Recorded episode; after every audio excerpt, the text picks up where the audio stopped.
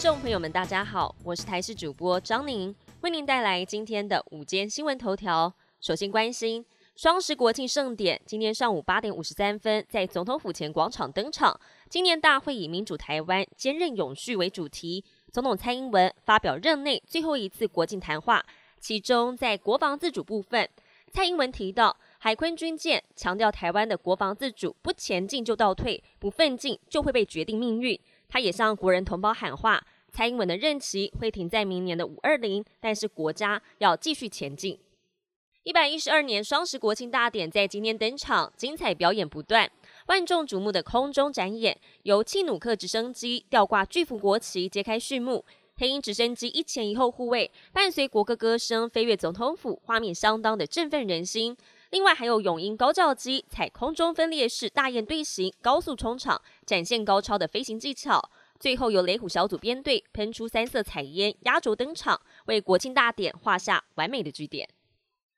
今天是国庆连假收假日，交通部高工局预估，今天上午重点拥塞路段会是国道五号北向路段。目前在国道五号已经出现北返车潮，头城到平林路段时速在四十到六十公里之间。高工局预估，今天的交通量是一百零八万车公里。目前全国道路况都大致正常。另外，国庆焰火将在台中中央公园释放，建议多利用公共运输前往，并且预估国道一号台中都会区路段下午两点到晚上的十点是车多拥塞的时段。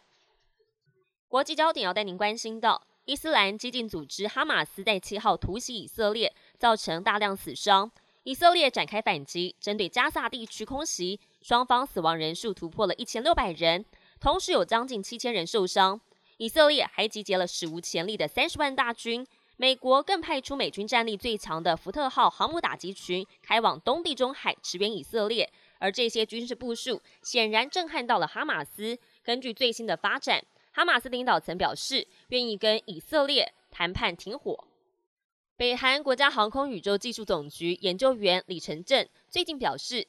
在美国加强太空军背景之下，先发制人和打击能力的太空军事化是越来越重要。有鉴于此，北韩军事侦察卫星及相关太空计划等，是北韩国安利益与生存权必不可缺的战略方向。根据了韩联社报道。北韩军事侦察卫星分别在今年的五月还有八月进行两次试射，都是以失败告终，并且呢将在十月进行第三次的发射。本节新闻由台视新闻制作，感谢您的收听。更多新闻内容，请持续锁定台视新闻与台视 YouTube 频道。